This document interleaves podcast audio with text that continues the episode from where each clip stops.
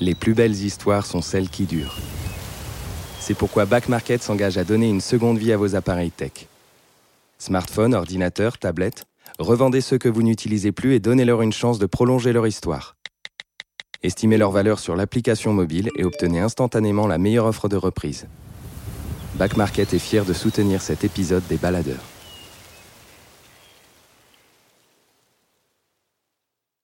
Les baladeurs, une série audio Les Others. Des balades, des aventures, Des aventures. des mésaventures en pleine nature. Prêt pour le départ? Prêt? C'est parti.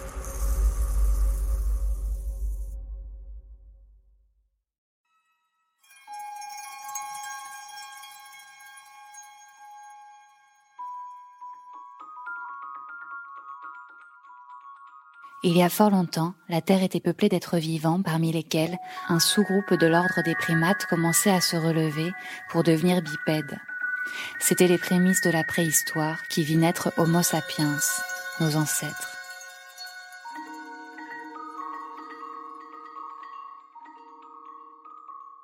L'homme fait partie de la famille des grands singes. Avec les chimpanzés en particulier, nous avons un degré de parenté biologique estimé à 97%. Alors, à quel moment l'homme s'est-il pensé comme une espèce au-dessus des autres espèces? Être primatologue comme Sabrina Krief, qui dans les vastes forêts brumeuses des monts de la Lune va chaque matin à la rencontre des grands singes, c'est se confronter à ce miroir. Ne pas le nier, mais le regarder en face et avec bienveillance observer les animaux, leurs comportements, leurs émotions, et les préserver du plus grand des prédateurs, nous-mêmes. Quand elle entre dans la forêt ougandaise de Sebitoli, elle se fond dans l'espace où règnent encore les animaux sauvages.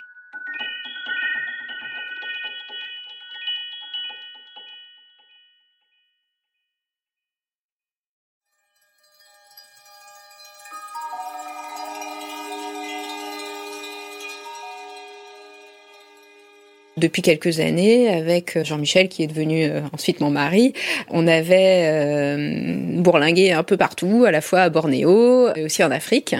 Et à Bornéo, on avait fait des rencontres extraordinaires avec euh, des orang-outans sauvages, qui nous avaient fait euh, l'immense euh, bonheur et joie de descendre vers nous, alors qu'on pensait surtout avoir euh, l'occasion de voir des, des orang-outans dans des sanctuaires, donc des orang-outans euh, victimes du braconnage et puis euh, relâchés, mais déjà euh, ayant euh, une relation avec les humains.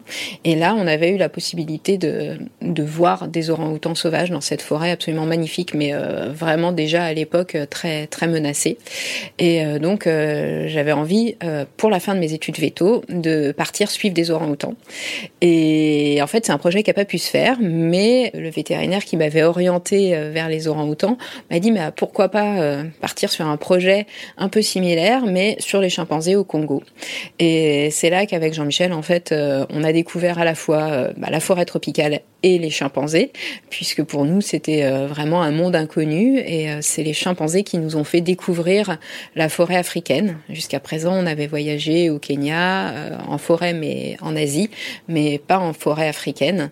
Et là, se sont posées des milliers de questions pour lesquelles j'ai pas encore de réponse. Donc, la traque continue.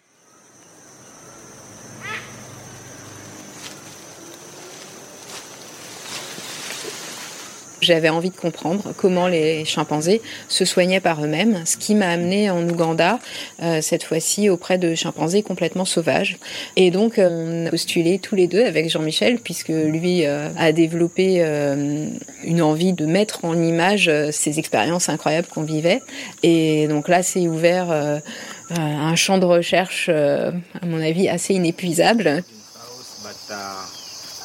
When we came at the Dawai, we found them feeding. Ah, what time was it? It was uh, 13 past 3.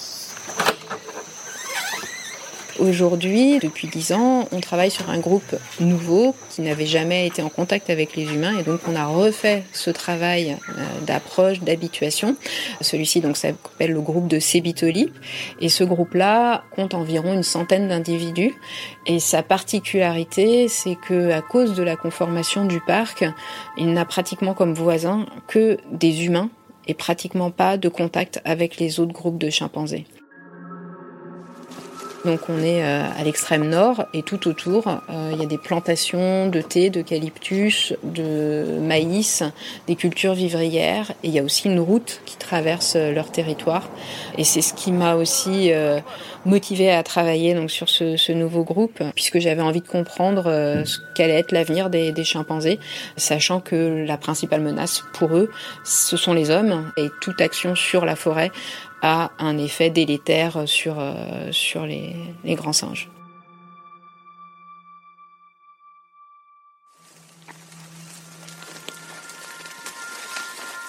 Alors à Sébitoli, en fait, euh, comme les chimpanzés au départ euh, ne sont pas habitués à l'humain, euh, la plupart de nos recherches sont d'abord faites la, journée.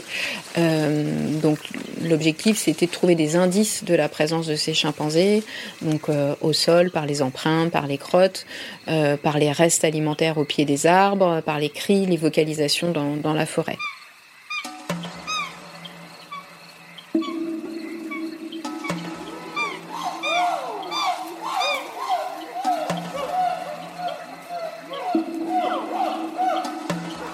La vie avec les chimpanzés est absolument pas monotone parce que chaque jour est différent. Ils dorment à des endroits différents, donc on découvre chaque partie de la forêt dans des arbres différents. Ils sont jamais avec les mêmes individus, sauf la mère et son bébé qui est pas encore sevré. Chaque matin, quand on part, on ne sait jamais ce qu'on va découvrir et ce qui va se passer dans la journée. Et évidemment, à part les chimpanzés dans cette forêt, parce qu'on est au, pied du Rwenzori, euh, c'est un des hotspots de biodiversité, donc un des endroits du monde où la diversité en espèces animales et végétales est la plus forte. C'est juste fascinant parce qu'on peut rencontrer euh, des éléphants, des oiseaux, des reptiles, euh, des petites grenouilles, et enfin des choses absolument incroyables qu'on voit nulle part ailleurs. Et puis euh, un jour, on a enfin réussi à suivre les chimpanzés pendant la journée jusqu'à ce qu'ils construisent leur nid le soir. Et donc euh, là, ça a été euh, vraiment une, grande excitation parce qu'on s'est dit, bah, ça veut dire que demain matin, on va peut-être pouvoir tenter d'aller les retrouver au nid et que peut-être on va pouvoir comme ça enchaîner deux journées de suivi.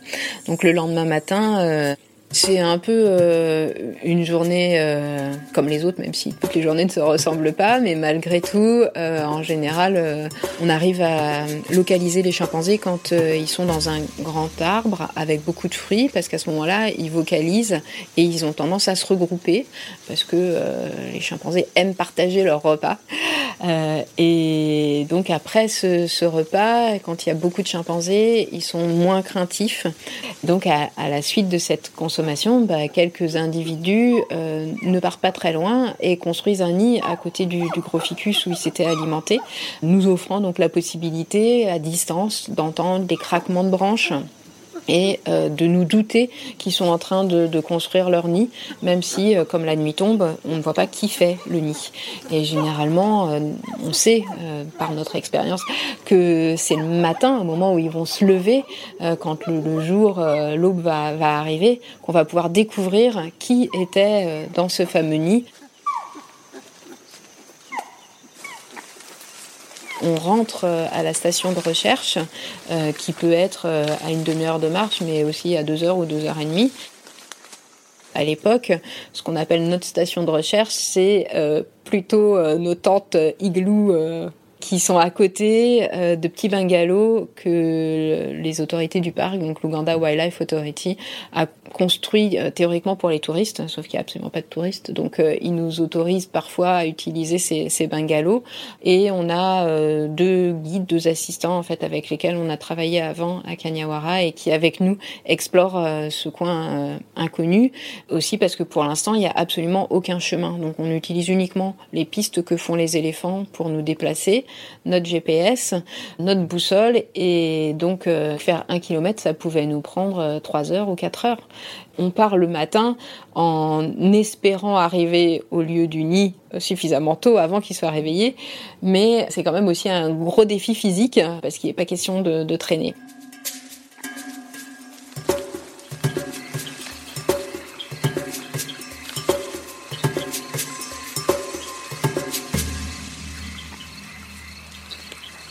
On part euh, avec nos lampes frontales, notre sac à dos, la trace qu'on a faite euh, la veille euh, au soir, du moment où on entre jusqu'au soir, elle est extrêmement changeante.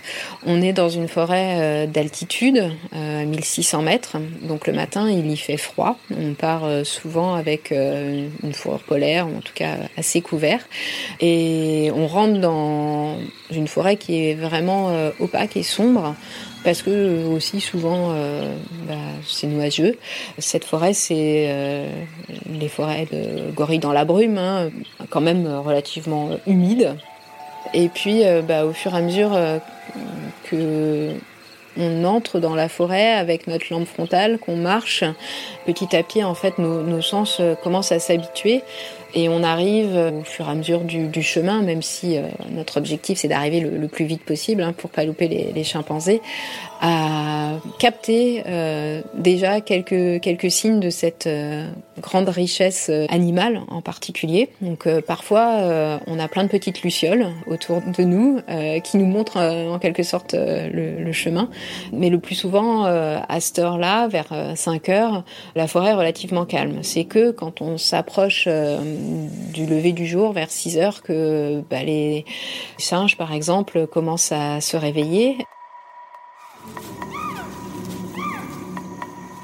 Souvent, quand on passe sous leur dortoir, des colobes, les colobes baies, les colobes guéreza, noirs et blancs, les red tail, donc qui sont des, petits singes avec des queues rouges, là, on, forcément, on a tendance à, les réveiller un peu. Donc, euh, parfois, il y a des petits cris d'alarme, parfois, euh, simplement des cris de communication et de contact entre les, colobes. Et ça, c'est extrêmement impressionnant parce que euh, leur cri ressemble à un croissement de grenouilles, mais une grenouille qui ferait 12 kilos. c'est assez impressionnant. Et ils se répondent, ils sont à distance. La forêt euh, s'emplit de sons très très forts, très gutturaux, qui se répondent comme ça et qui résonnent euh, très très loin. C'est absolument magique. Puis ensuite, il va y avoir les, oiseaux aussi. Souvent, donc, on, arrive à un endroit où, bah, pas loin, euh, il y a un arbre en fruits. Forcément, si les chimpanzés sont attirés par cet arbre, il y a aussi d'autres euh, animaux, et tout particulièrement donc les touracos, euh, les toucans, qui eux se déplacent avec un bruit d'ailes en plus de, leur vocalisation, hein, qui sont aussi impressionnantes.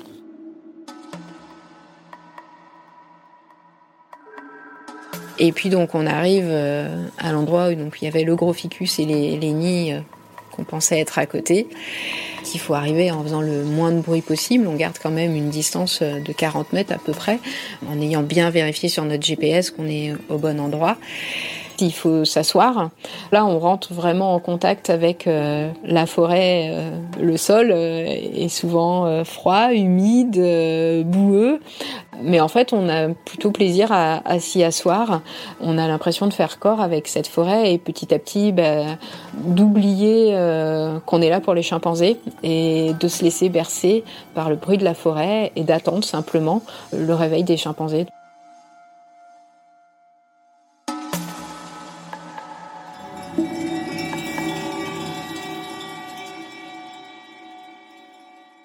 Et puis, euh, bah, on attend jusqu'à ce que le jour se lève. Et euh, en principe, c'est l'heure à laquelle euh, donc les, chimpanzés font d'abord pipi. Donc on entend les gouttes de pipi qui, qui tombent sur les sur les branches, puis des mouvements, de, des, des bruissements de feuilles, des craquements des troncs d'arbres.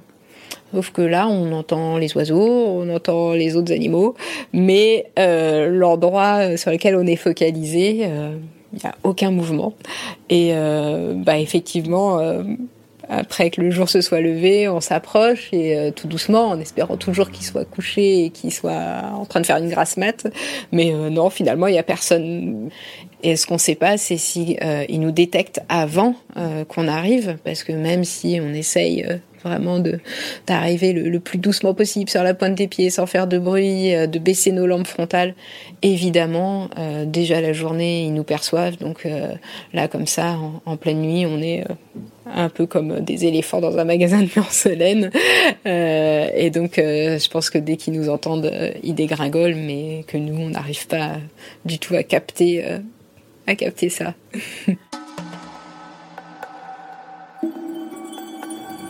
Et malgré tout, il faut toujours garder une petite vigilance parce que quand on s'assoit, on peut s'asseoir euh, non seulement sur des, insectes qui piquent, mais euh, il y a aussi des reptiles. Et puis surtout, il y a des éléphants. Les éléphants en forêt, sont souvent euh, les moins détectables parce que ils ont un rythme d'activité le jour comme la nuit, des moments de repos à la fois dans la journée et dans la nuit pendant lesquels ils font pas du tout du tout de bruit. Donc il peut arriver qu'on soit très très proche d'un éléphant et que pendant 5 euh, minutes, 10 minutes, euh, on se rend pas compte jusqu'au moment où soit on va entendre un énorme craquement d'arbres ou des branches qui vont être cassées mais avec vigueur, il n'y a pas de doute, c'est un éléphant ou bien tout simplement une espèce de borborigme qui est un, cri de contact mais qui ressemble à un gargouillis d'estomac. Quand on l'entend, c'est justement un cri qui est, enfin, une vocalisation qui est faite pour euh, se localiser entre éléphants, des éléphants qui sont relativement proches, ça veut dire qu'on est très très proche. Et donc là, euh, tout le monde, euh, d'un seul saut, euh, prend toutes ses affaires et part en courant, dans le sens opposé, en espérant qu'on soit pas au milieu d'un troupeau, ce qui arrive aussi. Donc il y a à la fois des moments où on est complètement détendu, et quand ça, ça nous arrive, on a tous nos sens en alerte, et ça va durer pendant plusieurs heures en principe. Et souvent, le lendemain matin, on est beaucoup moins confiant. Ce chemin euh, que certains jours on fait euh, dans le calme en profitant vraiment de, tout, là il devient euh, vraiment angoissant et c'est souvent quelque chose qui se transmet parce que le moindre bruit on s'arrête, on est à l'écoute jusqu'à ce qu'on soit sûr que ce soit pas un éléphant. Il peut arriver qu'on reste une demi-heure, une heure, deux heures, trois heures à un même point parce qu'il y a un groupe d'éléphants et qu'on attend qu'ils passent avant de pouvoir continuer notre route.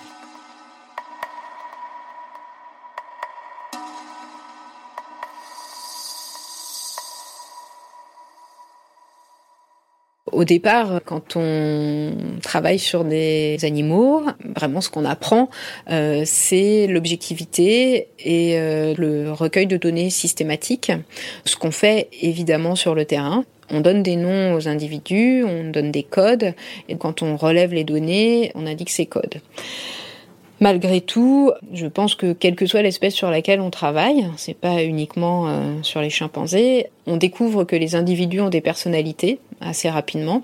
C'est extrêmement fort chez, chez les chimpanzés et forcément de mieux prendre en compte les différences, non seulement au niveau des individus, mais aussi au niveau des groupes, est capital. C'est ce qui a permis de découvrir que les chimpanzés avaient des cultures, par exemple, et que certains individus ont un tempérament, un comportement qui fait qu'ils ne mènent pas la même existence, voire la même euh, relation avec leurs congénères.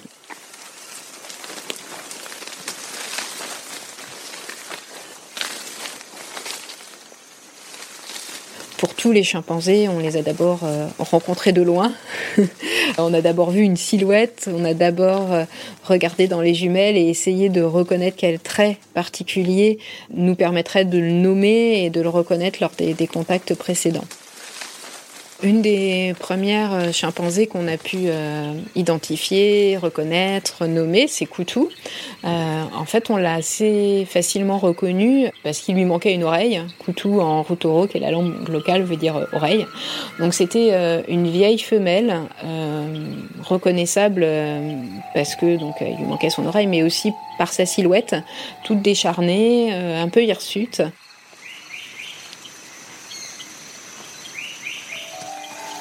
Beaucoup de poils dans le dos, ses poils sont beiges, elle a les jambes très très fines, très maigres, les poils sur les épaules un peu hirsutes, puis sur la tête aussi. Puis elle a une figure émaciée tout en longueur et un regard euh, doux et gentil. elle doit avoir pas loin de 50 ans.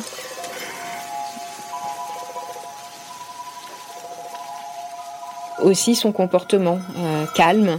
C'est une des seules qui ne fuyait pas au début quand on approchait.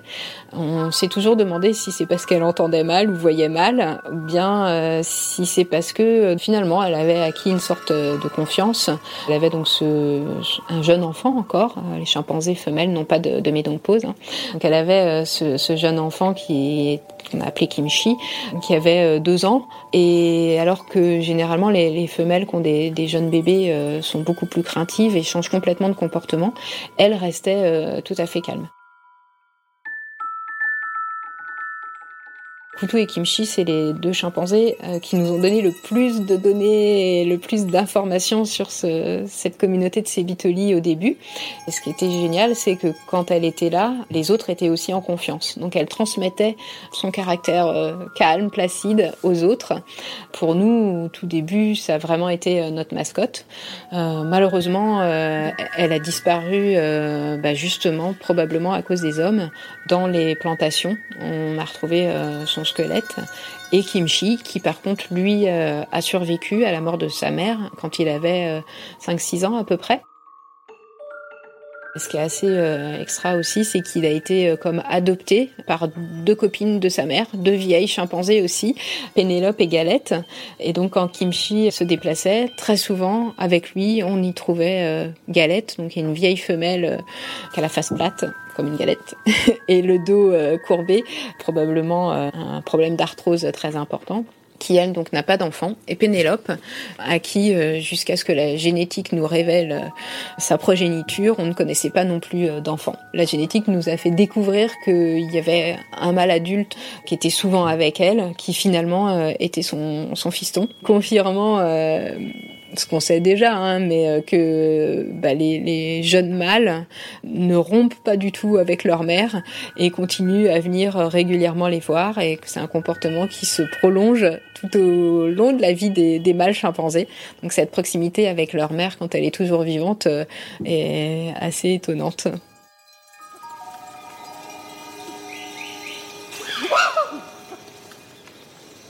Là-haut, c'est Kitaka. Kitaka, ça veut dire terre. Qu'elle a les jambes couleur terre. Celui qui est arrivé juste avant, c'est son fils, Ntabou. Ça veut dire bout. Et son bébé, qu'elle porte sur son ventre, c'est Gaïa. Gaïa, ça veut dire terre en latin. Oh, another female with a clinging infant. Bah, how many are they? C'est pas possible. Il y a deux femelle qu'on n'a pas réussi vraiment à identifier avec deux jeunes enfants, donc de moins de deux ans. Ce qui fait qu'en tout dans l'arbre, on a quatre femelles avec des enfants. Donc la relève est là. Femelle adulte, 25 ans, chauve, avec deux filles, une de deux ans, les oreilles claires, et polybourifées. L'autre d'environ 8 ans, vu aussi le 22 juillet.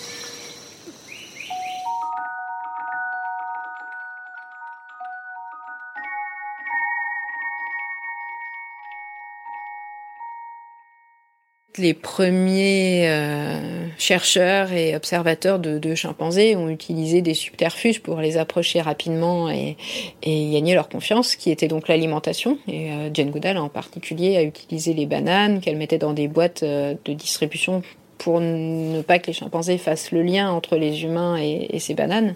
Mais euh, malgré tout, euh, ils ont bien détecté euh, que les personnes qui mettaient les bananes dans les boîtes, c'était les humains. et ça non seulement modifié le comportement, puisque bah, c'était beaucoup plus facile d'attendre que les bananes des boîtes soient distribuées, plutôt que d'aller chercher parfois à 10 km euh, des fruits. Il ne faut pas croire que la forêt tropicale euh, regorge de fruits euh, juteux, sucrés et très disponibles. Non, c'est un sacré boulot quand on est un chimpanzé de devoir trouver ces aliments qui sont en plus souvent plutôt euh, sec, pas, pas, très juteux, pas très sucré. Hein. C'est bien euh, notre travail de domestication des fruits qui les ont rendus euh, si savoureux. Ça a modifié le comportement des, des, chimpanzés et ça a aussi modifié leur relation aux humains, puisqu'il y a eu des agressions, ce qui n'a jamais été le cas, par exemple, à Sébitoli. Jamais aucun de nos assistants, ou même nous, avons été menacés, touchés, frappés, mordus par les chimpanzés.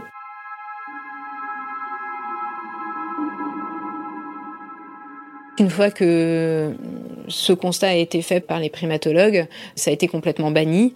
Comme tout contact aujourd'hui est absolument banni et le fait de garder 8 à 10 mètres de distance euh, avec les chimpanzés ou avec les gorilles, c'est une règle qui est fixé pour tous les chercheurs et pour tous les touristes. Ce qui veut dire que, par exemple, malgré tout, il y a des jeunes chimpanzés qui sont curieux et qui aimeraient bien euh, parfois venir euh, près de nous, essayer de regarder ce qu'il y a dans nos sacs, etc. Dans ce cas-là, la seule chose qu'on fait, c'est qu'on leur montre de l'indifférence à notre tour, on leur tourne le dos, on ne les sollicite absolument pas, ni du regard, euh, ni même par des gestes qui pourraient les engager à s'approcher de nous.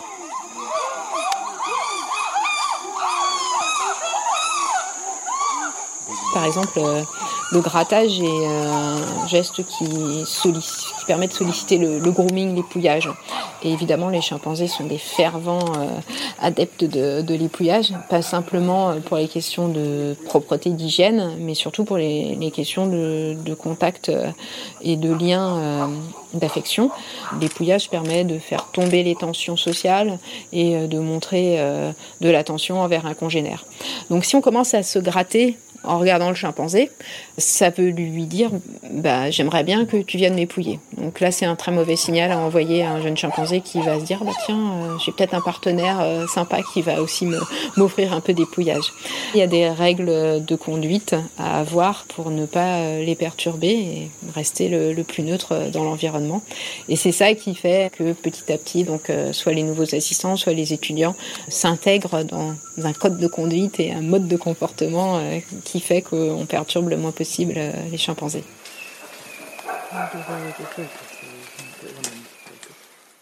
D'abord, on le voit très loin et petit à petit, on approche et on apprend à le connaître mieux. Il n'y a pas un jour où on a vu cet individu à 10 mètres et après, euh, le contact a été fait. Mais ce qui a fait euh, la différence, c'est le jour en fait où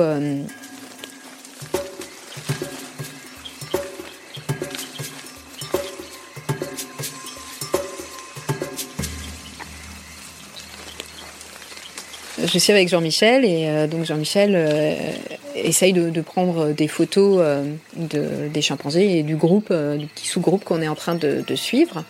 Et depuis quelques instants, depuis quelques minutes en fait, alors que moi je prends les, données, je l'entends plus. Je sais plus s'il est à proximité de moi et que c'est juste parce qu'il prend les photos, mais j'entends même pas le déclenchement.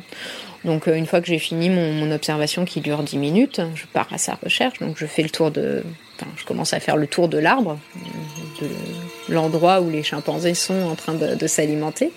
Et puis, euh, bah, au loin, j'aperçois euh, sa silhouette. Et puis, effectivement, il est, il est immobile avec son appareil. Et je lève les yeux et je vois euh, à, disons, après 12, 13 mètres de lui, peut-être 15, une grosse silhouette immobile mais qui me semble à cette distance vraiment très très proche de lui. Donc je décide de m'approcher vraiment doucement pour bien sûr pas perturber euh, ce contact euh, qui m'a l'air tout à fait particulier.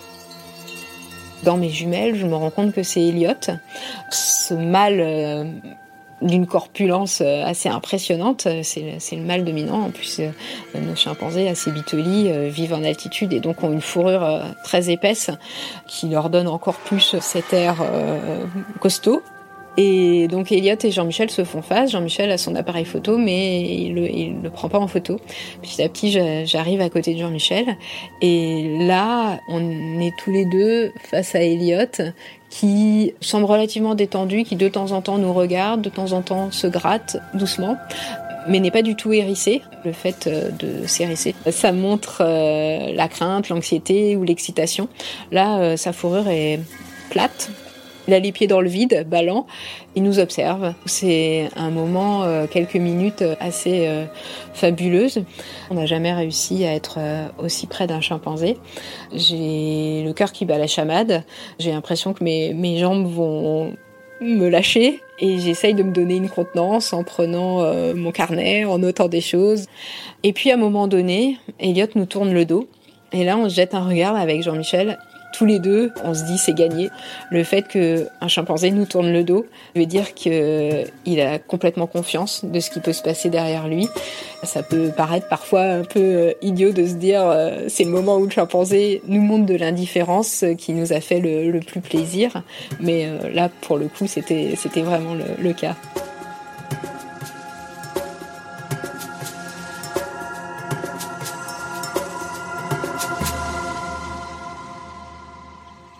Aujourd'hui, euh, Elliot a vraiment transmis euh, sa confiance euh, aux autres individus. Il nous accepte, nous et notre équipe, hein, parce que on essaye toujours d'être le plus petit nombre possible avec les chimpanzés, mais euh, sur le terrain aujourd'hui, on a 25 assistants. On se déplace en plusieurs équipes, mais toutes nos équipes sont identifiées par les chimpanzés comme étant des équipes amies. On sait qu'ils sont capables de faire la différence entre nous, qui sommes euh, donc euh, avec des sacs à dos, des bottes en caoutchouc, qui marchons toujours à peu près au, même rythme, qui parfois sortons des sacs plastiques pour récupérer les urines sous eux, faisons du bruit parfois, et euh, les éventuels braconniers qui peuvent se déplacer dans la forêt, ou bien les villageois qui sont à la lisière et qui les pourchassent. Ensuite, c'est aussi une reconnaissance euh, individuelle. Par exemple, quand euh, un nouvel étudiant ou un nouvel assistant ou une équipe de tournage arrive avec nous, on voit que les chimpanzés sont en alerte, vigilants, vraiment scannent et s'assurent que le comportement de ces gens-là est bien un comportement qui colle avec un comportement ami. On sait que quand nous on arrive et euh, qu'on a un petit regard qui consiste probablement à dire tiens celui-là euh, il a une tête que je connais et il fait partie du groupe, c'est bon signe.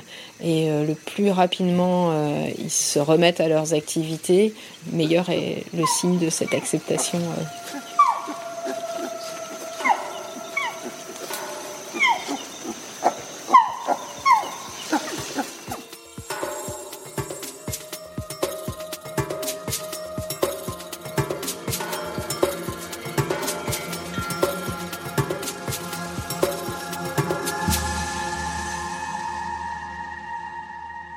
On est en fait devenu une sorte on pourrait dire souvent une, communauté hybride parce qu'on fait partie de leur vie, mais malgré tout, ils n'attendent rien de nous, même si nous, on espère pouvoir leur apporter cette protection. Ils n'attendent absolument pas d'alimentation et cette relation de confiance, elle s'est bâtie uniquement sur euh, le contact visuel et pas du tout sur le contact ni physique ni euh, dans l'attente d'une alimentation.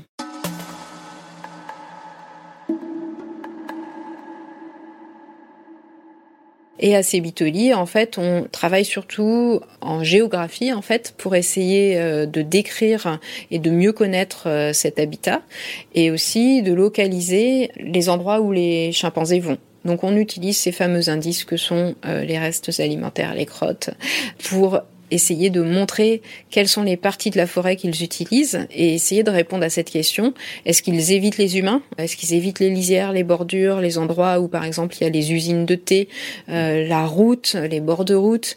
Ou bien est-ce que euh, finalement euh, ils ont intégré ces éléments humains dans leur territoire et que ça fait partie de leur milieu de vie?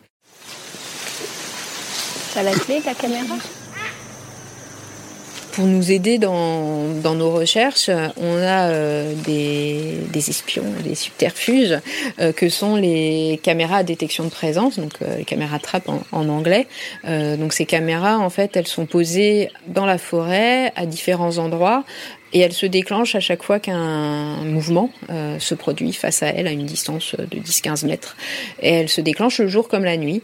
Et donc on en a posé euh, un peu partout dans la forêt et également en lisière, justement pour essayer de savoir si les chimpanzés euh, viennent à cette lisière et s'ils y viennent, ce qu'ils y font. Parce qu'on avait des indices qui montraient qu'ils semblaient passer de la forêt au champ cultivé des villageois. Et tout particulièrement aux, champs de maïs. Mais quand on interrogeait les, villageois, le plus souvent ils nous répondaient non, on a beaucoup de problèmes avec les éléphants qui sont vraiment qui nous pillent littéralement euh, nos, champs, euh, entraînent des gros dommages. On a aussi des problèmes avec les babouins parce que les babouins arrachent les tiges, euh, ils font des gros dégâts, mais les chimpanzés pas tellement. Nous, on avait quand même des doutes, donc on a posé ces, ces pièges vidéo à la lisière. C'est la nuit, ça, non? Les feuilles bougent, à mon avis.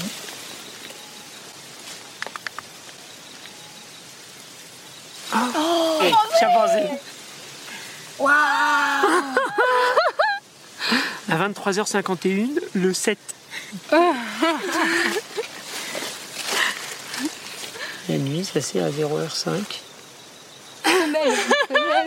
Il faut qu'on voit sa tête. Attends une des premières euh, fois où on a relevé les pièges et on a observé donc euh, les vidéos, on a eu la surprise incroyable de découvrir que bah, finalement les chimpanzés venaient bien dans les champs de maïs, mais surtout qu'ils avaient euh, mis en place une stratégie qui consistait à venir de nuit euh, pour tromper la vigilance euh, des humains.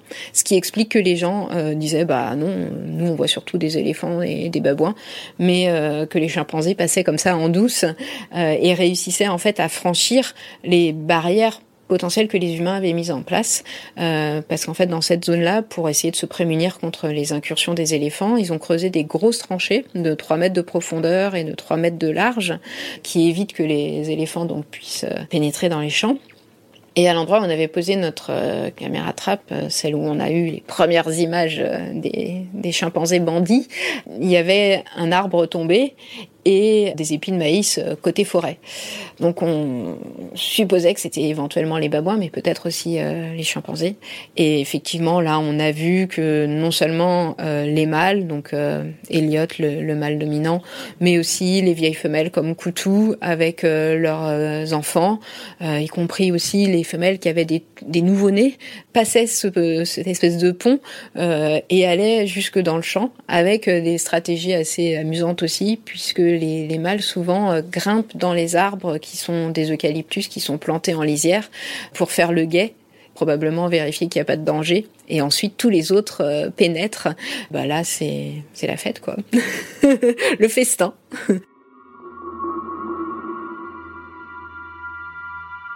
Ce qu'on a aussi euh, réussi à analyser en regardant ces, vidéos et en comparant euh, le comportement des chimpanzés de jour et de nuit, c'est que finalement euh, la nuit ils sont beaucoup plus relax, alors que la journée c'est des allers-retours très rapides dans lesquels ils ramènent un ou deux épis de maïs. La nuit ils restent beaucoup plus longtemps, ils ramènent pas forcément le maïs, donc ils consomment sur place. Il y a beaucoup moins de signes d'angoisse, d'anxiété. La journée on les voit se mettre en bipédie, donc debout sur leurs deux jambes, regarder au loin. Parfois on qu'il y a des diarrhées hein, qui montrent euh, qu'ils sont euh, vraiment anxieux. Euh, mais vraiment taraudés par la, gourmandise, quand même ils y vont, mais on sent qu'ils sont vraiment stressés. La nuit, on a quelque chose qui est beaucoup plus calme, avec euh, des passages donc sur ce pont lentement, et puis des individus qui reviennent parfois les bras chargés euh, d'épis de maïs, mais euh, jamais dans la précipitation. Dans la journée, on a des groupes de chimpanzés qui reviennent en courant à toute vitesse. on entend les chiens, on entend les gens qui crient. On comprend pourquoi ils ont modifié leur comportement pour devenir nocturnes, parce que théoriquement, euh, les chimpanzés n'ont aucune adaptation à la vie nocturne, à la vision nocturne même. On ne sait pas comment s'est fait cette transition. Ce que les villageois disent, c'est euh, oui, peut-être qu'on a vu quelquefois des, des chimpanzés euh, pendant les nuits de pleine lune, mais quand on regarde nos données, en fait, euh, les pillages se produisent en dehors des nuits de pleine lune, donc vraiment à la nuit noire. Donc peut-être qu'à un certain moment, euh, au tout début, ils ont profité de la, de la clarté euh, des, des, nuits de pleine lune, mais aujourd'hui c'est plus le cas. Ils arrivent à pénétrer les, les champs de maïs même quand c'est la nuit noire. Ce qui nous permet de penser que c'est une adaptation relativement rapide aussi, c'est que bah, une fois qu'on a vu ces images, on a alerté euh, les, propriétaires des champs en leur disant mais il faudrait que vous continuiez vos rondes pendant la nuit. Et en fait, ce qui est assez terrible, c'est que ces gens vivent dans leurs champs en fait pour euh, justement euh, éviter qu'ils soient complètement ravagés par les éléphants. Ils vivent dans des espèces de petites huttes qui sont couvertes de bâches, etc. dans une grande grande pauvreté. Enfin, c'était absolument impossible pour nous euh, de laisser les, les chimpanzés euh, chaparder euh, de cette façon-là, alors qu'on le savait. Et donc, ils ont commencé à faire des rondes de nuit, mais surtout le soir, parce qu'on avait vu que pratiquement toutes les incursions des, des chimpanzés, c'était vers 7h, 8h, donc à la tombée de la nuit et plutôt donc avant minuit. Et on n'avait aucun signe qui montrait qu'ils se réveillaient plus tôt, avant l'aube, pour aller dans les champs. Donc ils ont commencé à faire leur patrouille euh, en pleine nuit, mais le soir. Et là, bah, sur les caméras trappes, on a commencé à voir des chimpanzés euh, le matin avant euh, le lever du jour. Donc ça montre qu'il y a vraiment... nous, on observe les chimpanzés, mais c'est évident que les chimpanzés nous observent aussi, enfin, nous humains, et réussissent à vraiment tirer bénéfice euh, de cette proximité, non seulement au niveau nutritionnel, euh, mais aussi au niveau de, l'espace. Euh, on a empiété sur leur territoire, mais finalement, bah, ils considèrent probablement que ces cultures font toujours partie de leur territoire. Fur et à mesure, quand les, les, ravages sont importants et que ces gens qui sont dans la grande pauvreté, même s'ils ne consomment pas de, de viande de chimpanzé, c'est d'ailleurs une des raisons pour laquelle on est venu en Ouganda et pour laquelle on peut étudier et observer les chimpanzés, parce qu'à peu près partout ailleurs en Afrique, les chimpanzés sont consommés pour leur viande.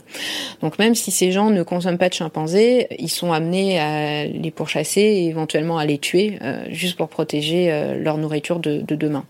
Donc ça, c'est vraiment une, une, autre grande question qui, qui nous occupe c'est comment essayer de réconcilier euh, humains et faune sauvage qui vivent à proximité, comment éventuellement repenser euh, la structure des parcs nationaux, puisqu'aujourd'hui euh, c'est vraiment une frontière stricte qui est même matérialisée par ces grandes tranchées entre euh, le monde animal et sauvage et le monde civilisé et humain. Et on est euh, vraiment convaincu que la préservation ne pourra être efficace que si les villageois ont envie de protéger cette faune et que c'est pas à nous euh, français, euh, qui d'ailleurs avons aussi en France des problèmes avec la faune sauvage, euh, d'imposer une vision, de leur dire euh, il faut protéger ces animaux alors qu'ils détruisent leur culture et empêchent leurs enfants de, manger demain. Donc il faut vraiment essayer de, rétablir cette connexion, ce lien. Euh, et probablement que la conformation actuelle des, des, parcs nationaux et de la conservation telle qu'elle est pensée n'y est pas favorable.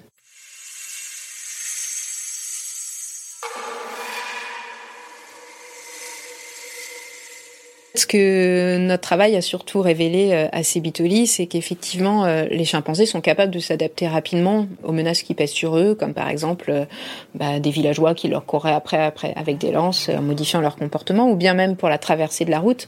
Ça, c'est assez euh, fabuleux aussi de voir, par exemple, comment Elliot mène les traversées de route. Généralement, il va se mettre en bipédie, regarder à gauche, à droite, vérifier qu'il n'y a pas de voiture qui arrive, et puis ensuite permettre la traversée du groupe lequel il est, souvent des femelles avec leur bébé, soit sur le ventre, soit sur le dos.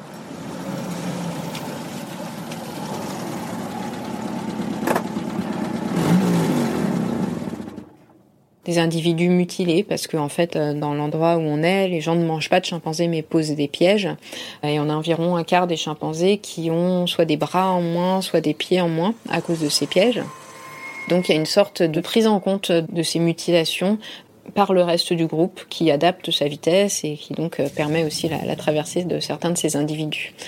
Mais par contre, il y a certaines menaces euh, auxquelles ils auront du mal à faire face parce qu'elles sont beaucoup plus insidieuses. On l'a découvert euh, d'abord au travers des jumelles parce qu'on s'est rendu compte que un grand nombre de, des chimpanzés qu'on suivait avaient des visages bizarres. à savoir, il y avait une femelle qui avait un bec de lièvre et puis d'autres qui avaient le nez vraiment très plat, voire carrément pas de narine. Au fur et à mesure que donc l'habituation se faisait, qu'on se rapprochait, on voyait vraiment que ces, ces visages étaient anormaux. On a commencé à s'interroger sur les causes possibles. Donc on s'est dit peut-être que c'est de la consanguinité puisque euh, ils n'ont pas tellement de, de, contact avec les autres chimpanzés. L'autre hypothèse étant, vu que ça apparaissait à la naissance, que ce soit congénital mais créé par euh, la pollution environnementale. Et ça a ouvert un nouveau champ de, de recherche puisque on a échantillonné les sédiments, l'eau des rivières, euh, les aliments domestiques qui étaient à leur disposition, donc le maïs, et on a découvert en fait que euh, les rivières euh, sont une sorte de cocktail toxique. On a trouvé euh, plus de 15 pesticides, dont du DDT, du glyphosate, des néonicotinoïdes. Et l'hypothèse est que ces mamans chimpanzés, quand elles vont dans les champs de maïs, parfois sont gestantes. Pendant les trois premiers mois de gestation, c'est le moment où tout ce qui est perturbateurs endocriniens peuvent avoir des effets sur le développement du fœtus. Donc aujourd'hui, on a un grand projet qui euh, vient de démarrer, euh, qui est d'essayer de faire une ceinture de thé bio, euh, de thé et de d'autres produits bio, hein, parce que donc euh, le glyphosate est surtout pulvérisé sur le thé, mais les néonicotinoïdes, dont l'imidaclopride, vient du maïs. C'est un maïs enrobé d'imidaclopride qui est semé et qui est planté à la bordure du, du parc.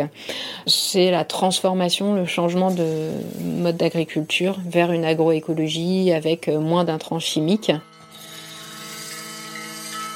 On a pu aussi dans les villages se rendre compte que les enfants ont aussi des malformations et même si aujourd'hui le lien n'est pas encore euh, fait directement. Il nous semble qu'il ne faut pas attendre euh, que ce soit complètement prouvé euh, pour lancer les transformations.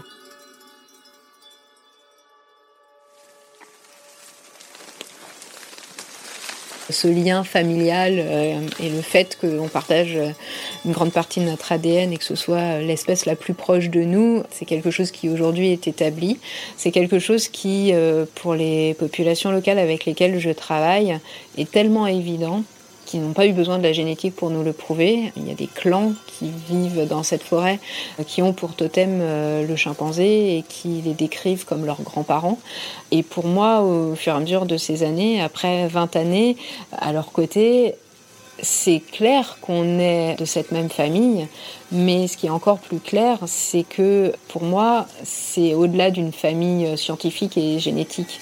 Quand je, viens en Ouganda, j'ai envie de savoir euh, ce que Kitaka est devenu, euh, ce qu'a fait Elliot, euh, ce que Apollo va pouvoir m'apprendre aujourd'hui. Au-delà de cette apport scientifique que les chimpanzés euh, m'ont appris, euh, savoir que par exemple ils pratiquent l'automédication, qu'ils utilisent des outils, euh, qu'ils ont des moyens de communication, une politique très très proche de la nôtre, ils ont aussi des émotions, des liens d'affection, des choses qu'on déniait avant euh, aux animaux. Et ils m'ont appris aussi que cette barrière euh, qu'on érigeait avant entre euh, les humains et les autres animaux, elle n'existe pas. Il n'y a pas de raison non plus de la déplacer et de la placer entre les chimpanzés et les autres singes ou entre les primates et les autres animaux. Ça fait partie d'une grande communauté vivante, animale et, végétale, et qu'on est aussi tous dépendants de la bonne harmonie euh, au sein de notre planète. Donc j'espère que ces frontières symboliques euh, qui existent entre le, parc et euh, les, cultures vont aussi bientôt s'estomper.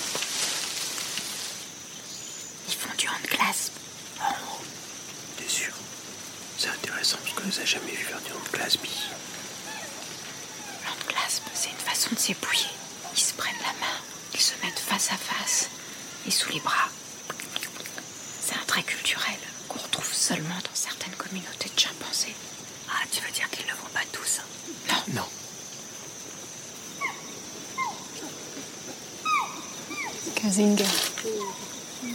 Kazinga qui monte, celui qui a la jambe blessée à gauche. Oh.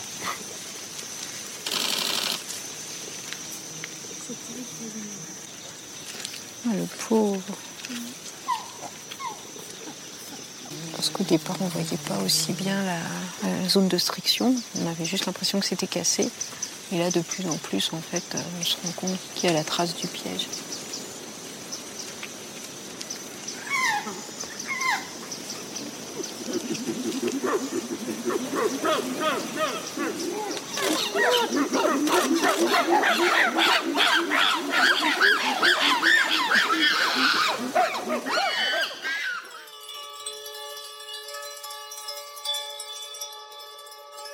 Pouvez découvrir les photographies de Jean-François Krief qui suit les chimpanzés aux côtés de Sabrina depuis leur premier séjour en Afrique dans le bel ouvrage Les chimpanzés des monts de la Lune, paru chez Belin. il y a aussi le très beau documentaire de Sylvie Garnier, Les gardiens du mont de la Lune, qui retrace le travail de terrain mené à Sébitoli. Les baladeurs, une série audio Léo écrit et réalisée par Camille Juzo, la musique est de Alessandra Sack, le mixage est de Laurie Galigani. Et nous vous retrouvons au plus vite pour une prochaine aventure, quand les mesures sanitaires nous permettront, vous et moi, de sortir le nez dehors et d'enregistrer les témoignages qui font ces histoires. D'ici là, n'hésitez pas à écouter ou réécouter les 28 épisodes déjà en ligne pour voyager, même depuis votre canapé. Bon courage à tous, prenez soin de vous et de vos proches et je vous dis à très bientôt pour de nouvelles aventures et mes aventures en pleine nature.